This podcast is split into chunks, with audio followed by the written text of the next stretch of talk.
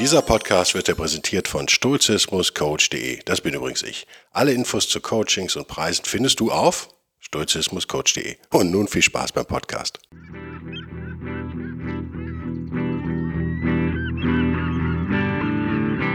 Der wilde Stoiker. Moderner Stoizismus für ein gutes Leben.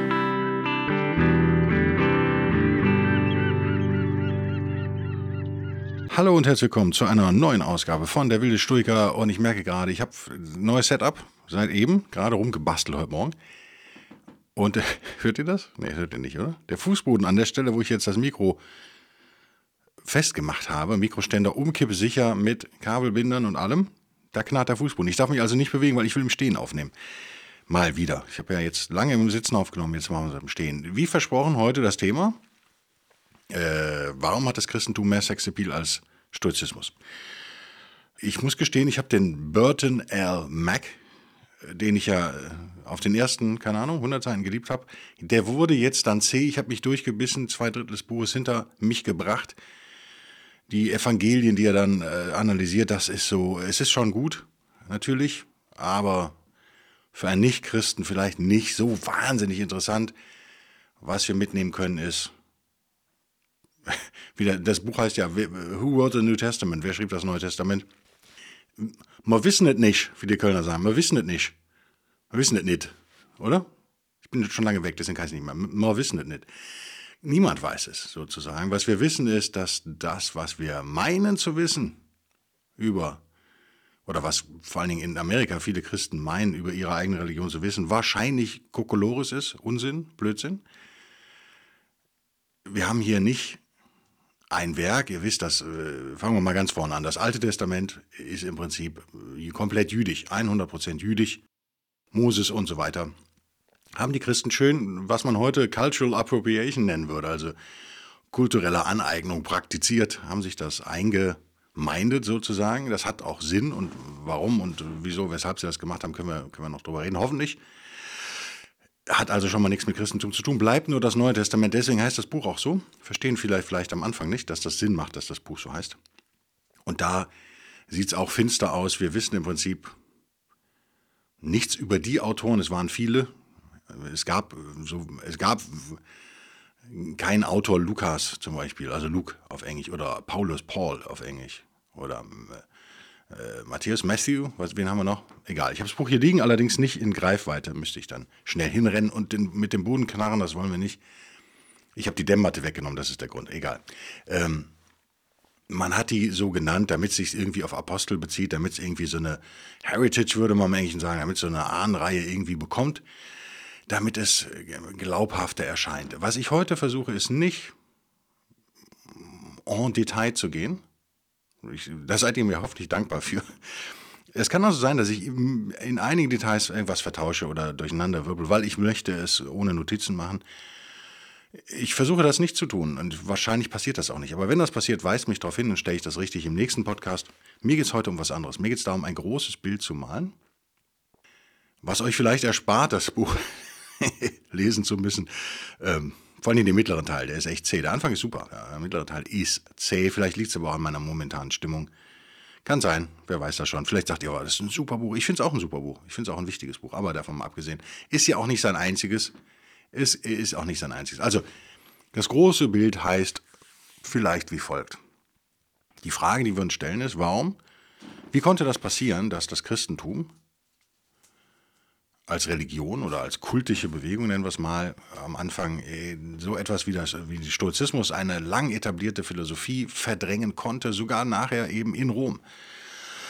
Also wenn man so will, in dem späteren Kernland von Stoikern und Epikureern und äh, was es noch alles gab, Zynikern. Also wie konnte sich so eine Religion gegen diese großartigste Philosophie von allen durchsetzen? Das kann ja, und das betrachten wir aus, aus, moderner Sicht, aus wissenschaftlicher und Marketing-Sicht vielleicht auch, weil das ist ein Marketingproblem, natürlich. Wie bekomme ich so etwas Neues an den Mann und an die Frau? Und diese Frage erklärt so ziemlich alle Änderungen und Widersprüche, die es im Neuen Testament ja zuhauf gibt. Wie ihr wisst, ist das keine, das ist ein Sammelsurium von Schriften. Diese Schriften widersprechen sich gerne und nicht nur, obwohl sie voneinander abschreiben äh, wie äh, Socke. Also es bezieht sich viel auf, auf was im Englischen Q genannt wird, Q für, für, für das deutsche Wort Quelle, also die ersten schriftlichen Geschichten, die wir haben über, über Jesus, Bewegung nennen wir es mal. Die, die Frage müssen wir uns stellen, wie konnte das passieren? Und hat das heute noch irgendwie könnte das wieder passieren, sozusagen? Passiert das gerade vielleicht wieder? Sind unsere Zeiten vergleichbar mit den damaligen? Das ist das große Bild, was ich heute versuche zu malen. Als Nicht-Historiker, lass mich dann auch gerne auslachen von Historikern. Wenn es nicht zu erbsenzählerig wird, werde ich dann auch äh, Dinge im nächsten Podcast dann vorlesen, wenn da jetzt Mails kämen. Aber Punkt 1, den wir festhalten müssen. Wir wissen, hat es Jesus gegeben? Keine Ahnung. Niemand weiß es. Das ist das, weiß ich nicht aus dem Buch. Das Buch bis jetzt, wie gesagt, zwei Drittel durch, beschäftigt sich mit der Frage erstmal soweit nicht. Was klar wird, ist, dass nichts, was davon, was in der Bibel steht, irgendwie biografisch zu sehen ist und auch nicht gesehen werden kann, weil diese Leute nicht da waren und Jahrzehnte vergangen sind und dieses Werk Bibel, wenn man das überhaupt als Werk bezeichnen kann, wie gesagt, es ist sozusagen eine Greatest Hits Zusammenstellung, äh, weit nach Jesus Leben, so er denn gelebt hat, zusammengefasst wurde. Also, dass das irgendwie biografisch wäre, kann man vergessen. Das sehen natürlich viele Christen so. Da können sie auch nichts für, das ist menschlich. Warum? Weil die Autoren dieser Evangelien das ja bewusst so gemacht haben. Also wir sollen das ja denken. Muss jetzt fairerweise sagen, und ich hoffe, dass das jetzt hier nicht als Christenkritik irgendwie rüberkommt, sondern es geht mir eher um Stoizismus und, und das Verhältnis sozusagen. Das ist mir völlig egal, was ihr glaubt. Äh, wenn ihr Unsinn glaubt, müsst ihr euch natürlich anhören, dass es Unsinn ist. Falls ihr das tut. Ich sage nicht, dass Christen das tun im Übrigen. Also, die Idee war schon, wir gehen jetzt für den Rest des Podcasts davon aus, dass es einen Jesus gegeben hat. Und die Idee war schon, nicht nur alles auf den irgendwie zu beziehen, obwohl man keine Ahnung sozusagen hatte, sondern dem, der immer mehr vom Menschen zur Symbolfigur mutierte, sozusagen, dem auch alles Mögliche in den Mund zu legen, was man eigentlich gerade selber erfindet. Bevor ihr jetzt denkt, ha, wie konnten die das machen, das ist ja alles Fusch und Schande und Imagination und pure Fiktion und eigentlich ein literarisches Werk, ja, das stimmt, aber das war zu der Zeit total üblich. Also, das muss man vielleicht jetzt auch mal, nicht in dem Maße, wie Paulus das zum Beispiel gemacht hat, Englisch Paul, der ja über lange, lange Zeit, der sich ja selber mindestens vier, fünf Mal massiv widerspricht in seinen Grundannahmen, Warum macht aber Sinn. Also er war schon ein Logiker sozusagen in dem, also naja, Logiker nicht, aber er war, er war schon konsequent in dem, was er gemacht hat. Es machte für ihn zu der jeweiligen Zeit Sinn, Prämissen aufzuheben, neue hinzustellen und so weiter und so fort. Wir dürfen nur halt nicht hingehen und das lesen als historisches, ja, als, als Geschichtsschreibung, denn das ist es nicht. Das ist völlig klar. Und wir müssen vielleicht, was man auch ziemlich schnell mitnimmt, wenn man sich mit dem Thema beschäftigt, ist, dass man unterscheiden muss eigentlich zwischen Jesus-Bewegungen, Christ, Christuskulten, nennen wir es mal, und dem, was später eben Christentum, äh, organisierte Kirche war. Die drei Sachen haben manchmal miteinander zu, zu, zu tun, meistens nicht. Judentum ist ganz wichtig, müssen wir eigentlich auch noch reinpacken. Also wir haben so ein Spannungsfeld Judentum äh, auf der einen Seite, römisch, griechisch auf der anderen Seite und jetzt diese neue Bewegung Jesus sozusagen. Also das ist am Anfang eher eine sozial reformerische Bewegung, die man auch sympathisch finden darf, ich finde ähm, die da losgetreten wurde und sich dann so verteilte im Nahen Osten,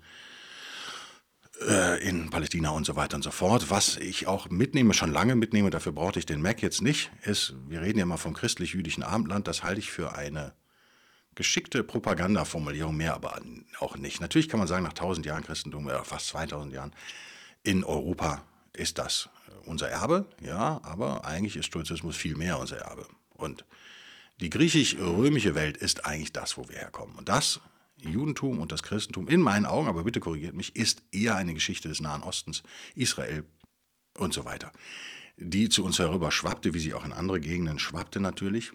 Ist ja eine totale Erfolgsgeschichte.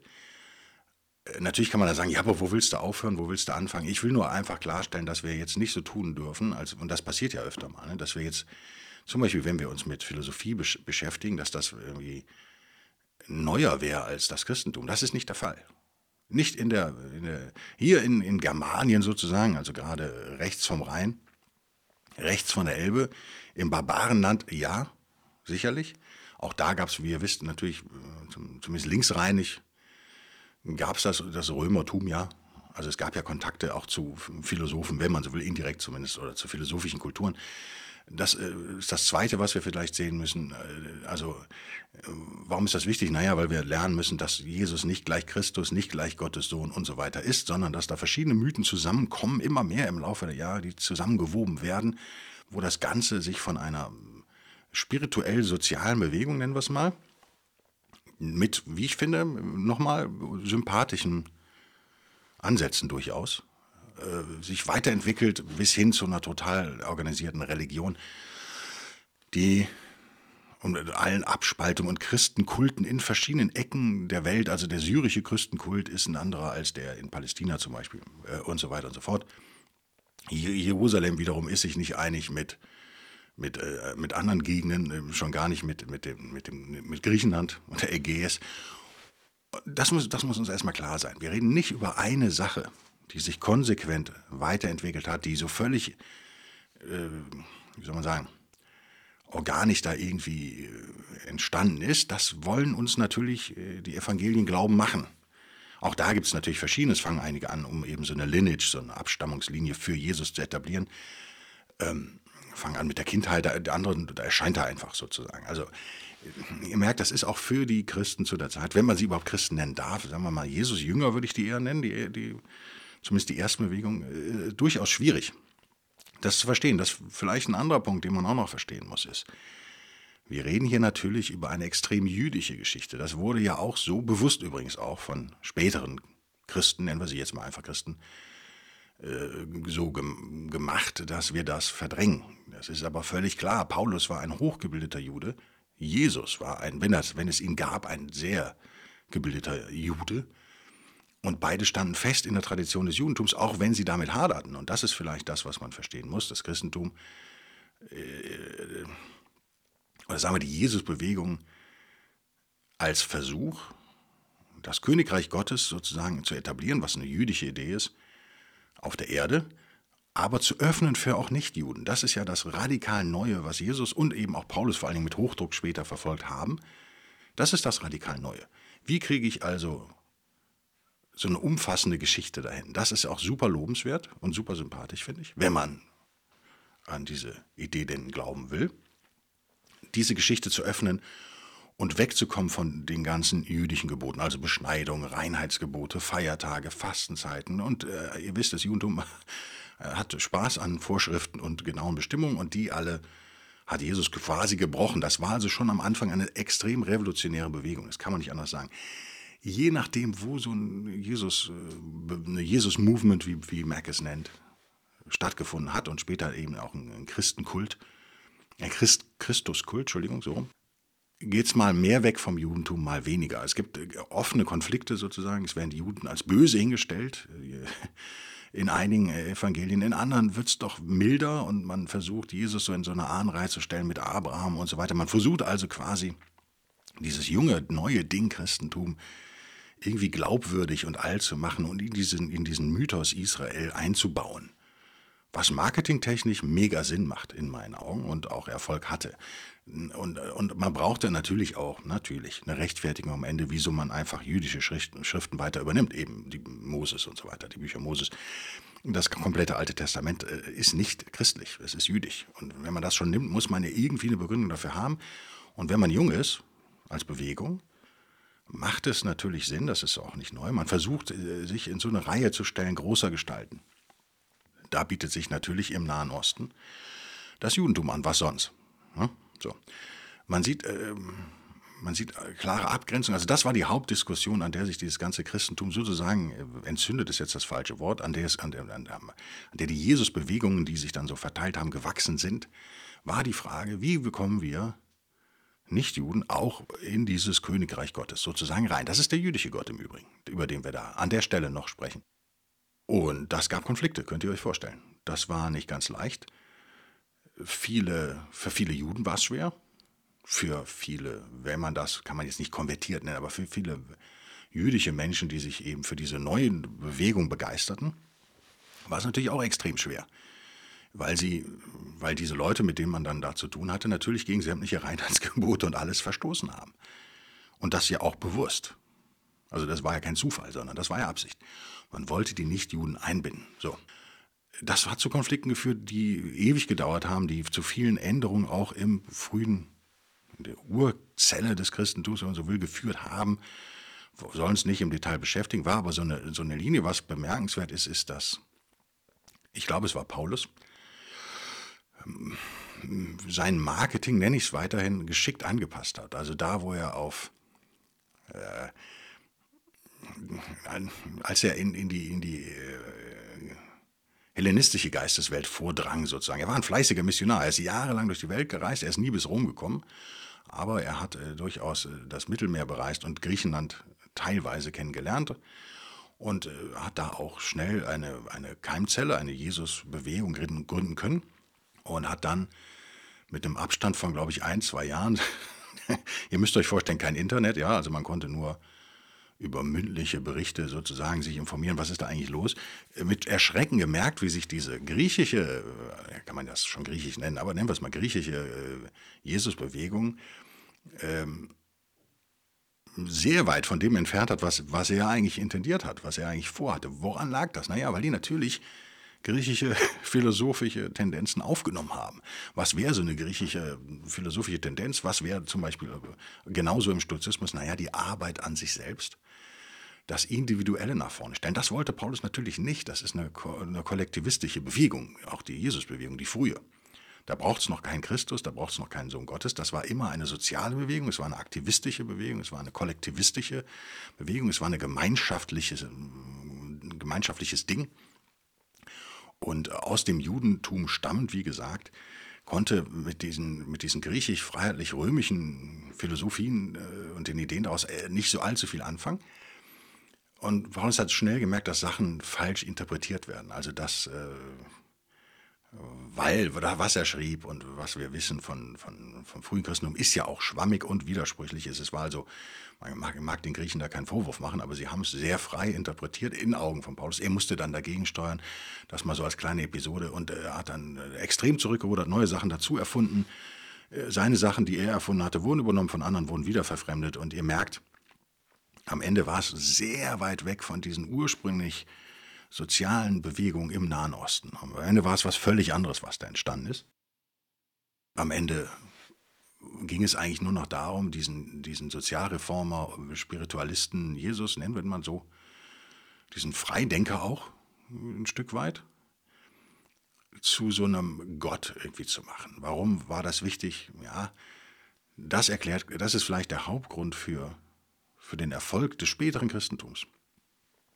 Und das ist der Sexappeal, den das Ding hatte, den, den Stoizismus nicht hatte. Und die Frage ist, die, die wir uns stellen müssen oder können oder sollten, Spaß machen kann, ist, wie sieht das eigentlich heute aus?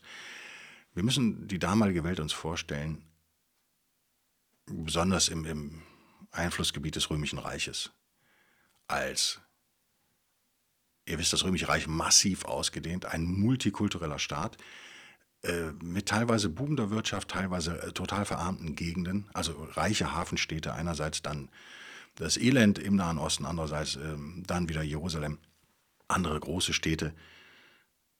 Das hat funktioniert. Das hat aber, und die Römer wurden, sagen wir mal, geachtet und sie äh, bekamen auch Respekt für ihre Leistung, die ja unbestreitbar waren, aber wurden sie geliebt? Das ist die Frage, die Mac, glaube ich, irgendwo am Anfang auch stellt. Und verneint dem schließe ich mich jetzt erstmal so an, obwohl ich kein Historiker bin, keine Ahnung. Aber ich, wir können davon ausgehen, dass es für die Juden in äh, Palästina zu der Zeit äh, bis rauf Jerusalem nicht einfach war, unter römischer Herrschaft sozusagen zu leben, wenn doch ein andererseits das jüdische Epos einem sagt, wir sind die Kinder Gottes und wir werden einst im Königreich Gottes auf Erden leben und dann die Realität wird eine ganz andere ist. Man ist eigentlich so auf der Loser-Seite, sage ich mal, äh, ganz salopp. Man muss sich Dinge gefallen lassen. Das ist ein Widerspruch, wie ihr merkt. Das kommt nicht gut.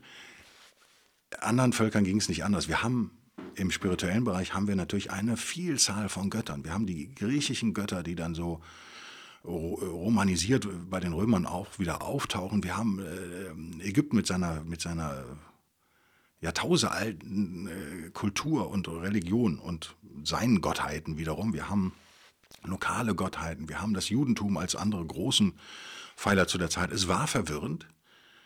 Es war multioptional, würde man vielleicht sagen. Es war eine Zeit des Umbruchs, es war eine Zeit der Unsicherheit. Und wenn man jetzt mal auf diese griechischen, römischen Götterwelten schaut, äh, die Ägypter lasse ich mal außen vor, obwohl es schon lustig ist, dass in einer Hafenstadt zum Beispiel man einen Isis-Tempel hat und daneben hat man dann römischen und so. Also es, es, hat sich alles durchmischt. Es war eine anspruchsvolle Zeit, es ist eine Zeit der Unsicherheit. Ich glaube, das müssen wir mal festhalten. Ähm, keine Zeit der wirtschaftlichen Blüte und, und Zufriedenheit, sondern es war eine Zeit, ja später auch gewaltsamer Umbrüche der, der römisch-jüdische Kriege die Zerstörung des Tempels in Jerusalem und so weiter, hat natürlich die Juden nicht nur ratlos zurückgelassen, sondern alle anderen im Prinzip auch, außer den, außer den Römern natürlich. Und äh, hat das Christentum in seiner Urzelle sozusagen nochmal radikal verändert übrigens. Also dann gab es nach diesem Krieg auch nochmal.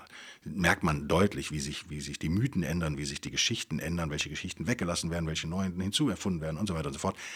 Also diese Entwicklung hat sich immer an aktuelle Ereignisse angepasst. Derer gab es viele. Wenn wir nur auf die Gottheiten gucken, muss man, glaube ich, festhalten, dass die griechisch-römischen Götter nicht unbedingt dazu geeignet waren, Halt zu geben, nicht unbedingt dazu geeignet waren, äh, Einheit herzustellen, Gemeinschaft herzustellen, Frieden zu stiften und Trost zu spenden. Warum? Naja, weil die ähm, A, viel mit sich selbst beschäftigt waren, zumindest in der griechischen Mythologie, B waren das äh, Götter, denen man auch nicht trauen konnte, oder? Ich meine, die haben ja ständig gegeneinander integriert, die haben gegen mit Menschen auch Streiche gespielt und so weiter und so fort. Das war kein, das war ein Angstverhältnis eher, was man da haben konnte. Vielleicht so ähnlich wie im Judentum, soweit ich es kenne, aber ich kenne mich mit Judentum wirklich echt nicht aus. Also wenn jüdische Zuhörer, die sich gut auskennen, mögen mir verzeihen. Auch da eine große, Apok also gerade im Judentum diese apokalyptische Vision, die ja später im Christentum übernommen wird übrigens wir haben, wir haben also eine, einerseits eine hohe spirituelle Auswahl, wenn man so will. Wir haben Mini- und Mikrokulturen mit unterschiedlichen Göttern, die da aufeinandertreffen, die zusammen irgendwie klarkommen müssen und miteinander leben müssen. Wir haben soziale Umwälzungen, die äh, das eigene, wie eben im Judentum unter römischer Herrschaft, in Frage stellen lassen. Das eigene Erbe. Menschen entfernen sich vom eigenen Erbe. Menschen ziehen um. Menschen wohnen auf einmal woanders, kommen mit anderen Kulturen in Verbindung. Also das ist schon, äh, wie ich finde, mit modernen Zeiten durchaus vergleichbar.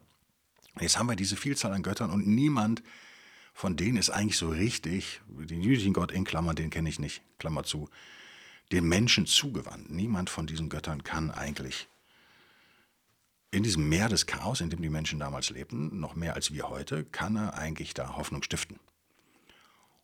Und dann auftritt Jesus, der anfangs sich ja auf den jüdischen Gott sozusagen bezieht und äh, aber immer in mutig sozialer Reform anspricht und, und das Heilsversprechen abgibt, was ja brandneu war zu der Zeit, das können wir uns vielleicht heute nicht vorstellen, aber damals brandneu.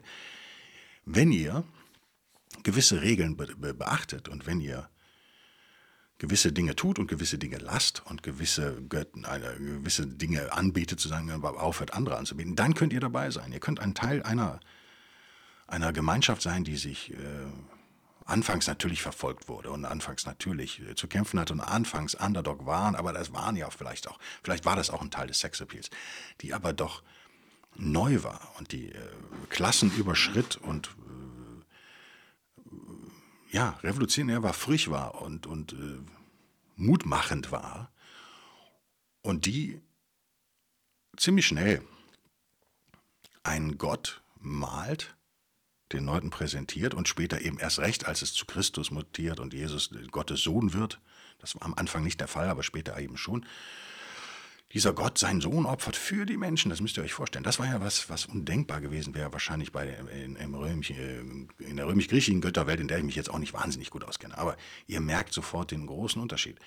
Der Mensch steht auf einmal im Mittelpunkt. Wie gesagt, das war eben das Missverständnis der Griechen dann später. Nicht der individualistische Mensch, nicht, nicht der Mensch, der, sie, der der mit seinen eigenen Dämonen sozusagen kämpft, der, der die Eudämonie anstrebt, der den, äh, den, den stoischen Weg geht, der ein harter Weg ist, ein individueller Weg ist, ein Weg, der mit Arbeit verbunden ist, sondern natürlich ein Mensch, der in einer Gemeinschaft lebt. Das war extrem wichtig. Dieses Gemeinschaftsding ist ja heute eigentlich noch extrem wichtig im Christentum und wurde später auch im Wording so angepasst. Ja, der Schäfer und der Menschenfischer und ihr kennt das alles aus dem Neuen Testament gemeinsame Abendmahle und so weiter und so fort, das gegenseitige Fußwaschen, was ich immer sehr bizarr fand, aber okay. Äh, ihr merkt, das sind alles äh, kultische Handlungen sozusagen, die auch schnell ritualisiert in den Kanon aufgenommen wurden, die nichts anderes sind als eben der Versuch, Gemeinschaft herzustellen und Identität zu stiften. Damit haben wir das Rätsel, glaube ich, schon gelöst. Wenn meine, mit sehr groben Pinselstrichen, das gebe ich zu, mein gemaltes Bild hier von, von der Urzeit des Christentums zu sagen, stimmt, wundert einen aus moderner Sicht der Erfolg eigentlich nicht. Oder? Und ich frage mich manchmal, wie ist das eigentlich heute? Wir erleben so eine Renaissance von, von Philosophie vielleicht. Philosophie, wie sie ursprünglich ist, ist ja nicht, jemand macht sein Abitur und äh, dann studiert er in Heidelberg Philosophie, erfinde ich jetzt mal, und dann ist er ein Philosoph und dann muss man ihm zuhören. Das ist ja Blödsinn. Sondern Philosophie ist ja das gelebte Auseinandersetzen mit den Phänomenen äh, der Welt und von einem selbst sozusagen, mal ganz einfach gesagt. Also Philosophie ist ja in, in klassischer, römischer, griechischer Tradition ist es ja was, was uns alle angeht, was in unserem Leben verankert ist, eine tägliche Arbeit auch ist. Und das ist ja erst in, in der Neuzeit in so einen Elfenbeinturm gewandert und hat so den Kontakt auch zur, zur Realität, wie ich finde, total verloren, hat überhaupt keinen Bezug mehr zu unserem Leben, hat auch keine Bedeutung mehr sozusagen. Stimmt natürlich nicht, die akademische Philosophie hat das nicht. Aber die, die echte Philosophie, die wir alle betreiben, wenn wir Podcasts aufnehmen, hören, Mails schreiben mir und, äh, so weiter, wenn wir in Austausch gehen, wir sind ja auch eine Art Gemeinschaft tatsächlich, das ist gelebte Philosophie, die ist stärker denn je, finde ich. Und äh, dank Internet auch vernetzter denn je. Und ja, hat so eine Renaissance auf der einen Seite. Auf der anderen Seite erleben wir gerade durch die Pandemie und Corona bedingt ähm, ich habe jetzt über eine Woche, hatte ich kein Handy übrigens, äh, eine andere Geschichte, und habe auch keine Podcasts gehört. Mir ging es auch gesundheitlich nicht ganz so gut. Ich war so ein bisschen sehr gestresst und habe mich zurückgezogen von allem und keinen äh, Out äh, Input von außen bekommen und auch kaum Output geliefert, außer im Job. Da allerdings ganz gut, wie ich finde, bin ich sehr zufrieden mit meiner Arbeit diese Woche. Ähm, wir haben, wir erleben in der Pandemie, haben wir eins erlebt, äh, nämlich das Sterben von Experten. Das habe ich mir schon länger gedacht. Scott Adams hat es dann gestern, habe ich mal wieder, bin ich, habe ich mal wieder einen Podcast von Bill Burr und Scott Adams reingehört. Scott hat es, glaube ich, gesagt. Ich habe dann ausgemacht nach zehn Minuten, aber er sagt es am Anfang irgendwo. Das ist so. Wir erleben jetzt wieder so eine neue Phase gerade. Wir haben, äh, die, die, die, Wissenschaft hat über, über, den, über Aberglauben und Religion und so weiter gesiegt. Äh, scheinbar jedenfalls. Ich würde behaupten, hat sie nie, aber okay. Aber in der öffentlichen Wahrnehmung haben wir dann Experten und diese Experten haben natürlich noch ihre Berechtigung, wenn es um ganz einfache Dinge geht. Also wenn ich aus dem 850. Stock eines Wolkenkratzers springe, ist die Chance, dass ich überlebe 0, irgendwas. Sagt ein Experte äh, in irgendeiner Fernsehtalkshow, dann würde ich dem glauben. Oder wenn, wenn ich was extrem, wenn ich 15 Mal am Tag Heroin spritze, ist die Chance, dass ich nicht alt werde, wahrscheinlich bei 100 Prozent je nachdem, wie man alt definiert. Da wird die Experten auch glauben, bei allem, was komplexer ist, also eine Pandemie, äh, Klimawandel, Ökonomie, versagen Experten ja seit Jahren und Jahrzehnten, aber jetzt massiv. Und jetzt ist es beim letzten auch angekommen in der Bevölkerung, dass man Experten nicht trauen kann. Also das Expertentum an sich hat gerade ja eigentlich seine Abschaffung erlebt. Und die Frage ist auch, ob es nochmal wiederkommt. Ich bin immer noch unschlüssig, weil ich denke, es gibt keine Alternative. Vielleicht passiert aber jetzt genau das, wenn wir, vielleicht, wenn wir es vergleichen mit eben mit dem Nahen Osten zu der Zeit, Galiläa. Ja. Vielleicht passiert genau das, dass wir, dass wir jetzt noch mehr in die Haltlosigkeit abrutschen, weil den Leuten, denen wir vertrauen konnten, nämlich den Experten, denen können wir jetzt auch nicht vertrauen. Gut, Politikern haben wir nie geglaubt, natürlich. Niemand hat jemals einen Politiker geglaubt, hoffe ich jedenfalls. Das sind berufsmäßige Lügner, müssen sie auch sein. Ich habe Freunde im Bundestag nochmal, die mögen mir verzeihen, falls sie es hören. Äh, die würde ich persönlich da auch rausnehmen. Aber im Großen und Ganzen kann man der politischen Kaste nicht trauen. Das hat sich auch immer wieder bewiesen. Man kann schon gar nicht dem Staat trauen. Das ist auch keine neue Erkenntnis. Ähm, der Staat, äh, der, gerade der deutsche Staat, äh, war ja das, was die Deutschen und nicht nur die Deutschen immer in Not und Elend geführt hat, mit mehreren Weltkriegen, mit Internationalsozialismus sozusagen und Nationalsozialismus und fiesen Ideologien und Nachbarn bespitzeln in der DDR und so weiter und so fort. Das sind alles Dinge, die vom Staat und den Handelnden in diesem staatlichen, in dieser staatlichen Rüstung ausgehen. Natürlich stehen am Ende immer Menschen, die zur Verantwortung gezogen werden müssen, aber es scheint ja so zu sein, dass staatliche Macht korrumpiert wie Socke. Das ist uns auch nicht neu, aber bisher haben wir zumindest den Experten vertraut. Das ist jetzt auch weg. Und ich meine schon zu beobachten, dass wir jetzt wieder hinkommen zu so einer, ja, ich will es jetzt nicht Aberglauben nennen, das klingt mir dann auch wirklich zu christlich und zu abwertend, aber Irrationalität, sagen wir mal, das ist doch Stoicher. Nennen wir es auch Irrationalität, oder? Würde ihr mir zustimmen? Ob das jetzt die 5G-Funkmasten sind, die Nano-Partikel in der Impfung und man kann darüber lachen, man kann über diese ganzen Dresdner Wutbürger, kann man lachen, ja, kann man. Aber sie sind nicht alleine, es sind wahnsinnig viele in Deutschland. Vielleicht waren es immer so viele. Ich glaube, der Aufstieg, also der Abstieg der, der Kirche dann wiederum, des Christentums, was ja jetzt lange hier geherrscht hat, wenn man so will, und dann eben äh, auf dem Loser-Pfad sich begeben hat, ohne dass es was dafür konnte, weil die Zeit war einfach reif dafür, ist ja begleitet worden, spätestens seit der Hippie-Bewegung mit so einem New Age-Gedöns. Äh, ne? ähm, vielleicht wird das noch zunehmen. Also ich, ich finde, das ist eine spannende Sache, das sollten wir mal beobachten. Mir ging es heute darum, euch in groben Strich, äh, Pinselstrichen mal unsere eigene Kultur da aufzuschreiben, wenn man, wenn man das Christentum denn äh, als der, es ist ja immerhin über 1000 Jahre die dominante oder ein dominanter Teil unserer westlichen Kultur gewesen. Wir sollten nicht vergessen, dass äh, in meinen Augen trotzdem entscheidender das griechisch-philosophische bleibt und immer war auch, zumindest bei den klugen Köpfen vielleicht, zu denen ich mich äh, nicht unbedingt rechne. Vielleicht bleibt Stoizismus zum Beispiel, oder mit Sicherheit bleibt es auch erstmal eine elitäre Geschichte. Die Frage, die mich beschäftigt, ist halt, wie, wie gehen wir als Stoikerinnen und Stoiker damit um? Jetzt mit dem Wegbrechen zum Beispiel von, ja, eben auch Religion, mit dem Wegbrechen von andererseits aber Expertentum und Wissenschaft sozusagen. Follow the Science ist ja mittlerweile nur noch Ironie. Äh, das, äh, da braucht man nicht die Greenpeace-Vorsitzende zitieren, die jetzt ja die deutsche Staatsbürgerschaft kriegt übrigens. Also nicht der Afrikaner, der unter Lebensgefahr vielleicht äh, geflüchtet ist, bekommt die soeben. Nein, sondern Baerbock holt jetzt sozusagen eine Vertreterin einer NGO äh, in die, in, in die in, also non-governmental, die wird jetzt governmental sozusagen. Das funktioniert aber nicht, wenn wir die Beamten wollen. Die Frau, die meines Wissens nie in Deutschland gelebt hat. Also ihr eine fette Rente spendieren wollen von deutschen Steuergeldern, also von eurem Geld, dann müsst ihr natürlich erstmal eingedeutscht werden. Das geht jetzt dann ganz schnell bei den Grünen, finde ich auch ganz schön. Warte ich eigentlich auch auf den Skandal? Vielleicht gibt es auch einen. Und der entgeht mir aber, weil ich diese Nachricht nicht lese. Ich kriege sowas über Facebook mit, recherchiere das kurz nach. Es scheint zu stimmen. Vielleicht nicht dumm, das am Anfang der, der Regierungszeit zu machen. Frau Baerbock ist, glaube ich, cleverer als viele denken. Es ist so schamlos und so eklig. Haben die, hat die CDU sowas ähnliches gemacht? Keine Ahnung, mit Sicherheit.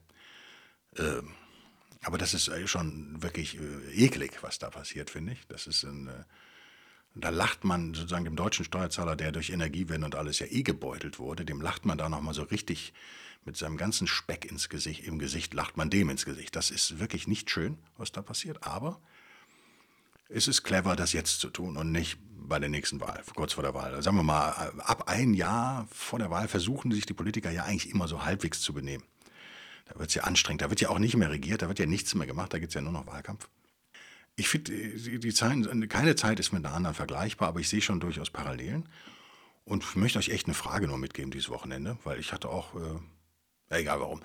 Nämlich, meint ihr, dass in unseren Zeiten so etwas wie das Christentum immer noch einen höheren Sexappeal hat als Stoizismus? Ihr ja offensichtlich nicht, sonst würdet ihr hier nicht zuhören. Wahrscheinlich. Ich glaube, dass die, ich glaube, dass Stoizismus in nächster Zeit zu kämpfen haben wird. Sagen wir es mal so. Zu kämpfen haben wird.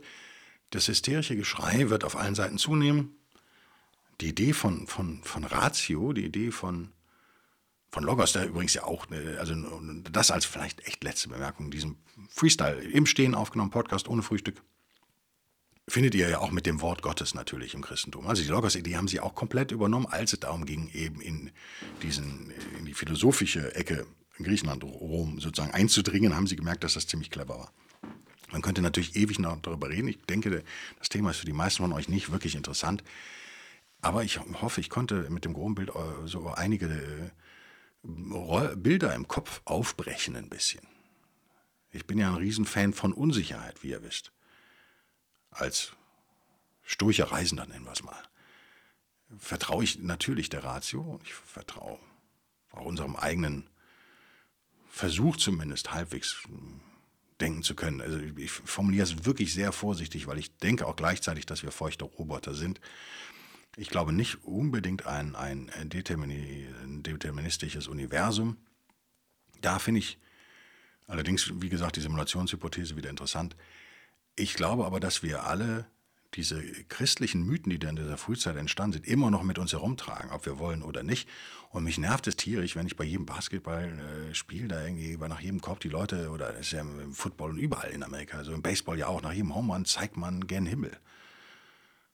Und beschwört den Baby Jesus, der ihm geholfen hat, den Home Run zu schlagen. Aber wenn man daneben haut, dann beschimpft man den ja nicht und so weiter und so fort. Das ist alles zum Haare raufen unlogisch. Und das Schlimmste dabei, finde ich, was mich einfach stört, das ist wahrscheinlich dann doch der Logiker ist, wenn man über das eigene Ding nicht Bescheid weiß. Ich glaube, das ist das Problem. Mache ich Fehler, wenn ich über Stoizismus rede? Ja, Logo. Aber ich lasse mich dann auch gerne korrigieren. Ich habe das nicht zu einer Religion erhoben. Das ist eine Philosophie für mich nach wie vor mit spirituellen Elementen. Und äh, gerade bei so einem Freestyle-Podcast eine halbe Stunde kann, kann, kann schon mal was schieflaufen, völlig klar. Dann vertraue ich aber der, der Schwarmintelligenz, eurem Denkvermögen, was hat mich bisher auch nie enttäuscht, Schon von Beginn des Podcasts an übrigens. Also da bin ich, äh, ich glaube schon, dass dieser Podcast überdurchschnittlich kluge Hörerinnen und Hörer hat. Nennt es Eitelkeit, vielleicht möchte ich das auch denken, aber ich bin eigentlich kein eitler Mensch. Ich habe mir das abgewöhnt. Eitelkeit steht dem Erfolg total im Weg, wie ihr wisst. Oder wisst ihr nicht, dann wisst es jetzt. Euer Ego, das ist das Thema vielleicht nächste Woche, wo ich auch den Ego-Superheldenfilm nochmal aufnehmen möchte, auf Wunsch eines Hörers. Und E-Mail-Schreibers. Das war es erstmal zu dem Thema. Wenn ihr dazu noch Fragen habt, schickt mir mal, schickt mir mal eine E-Mail, das wäre sehr nett. Und ich bedanke mich fürs Zuhören, ich bedanke mich für den Support. Ich werde im Anschluss noch Elons Fallacies weiter aufnehmen, oder? Habe ich ja versprochen, werde ich durchziehen. Muss ich ja auch wohl. Bin ich euch schuldig? Kann ich von hier aus meinen Monitor sehen? Ja, so ganz verschwommen in der Ferne. Es wird lustig. Für alle Unterstützer dieses Podcasts auf Patreon oder Locals gibt es jetzt dann eben vorher wahrscheinlich, ich werde den vorher hochspielen, weil dieser Podcast mehr äh, Post-Production-Arbeit einfach braucht. Da brauche ich auch noch mal eine Stunde oder so. Der andere geht wahrscheinlich etwas rougher und etwas flotter hoch auf Patreon und Locals. Bis nächste Woche, Leute. Bleibt stoisch. Bis denn dann. Tschüss.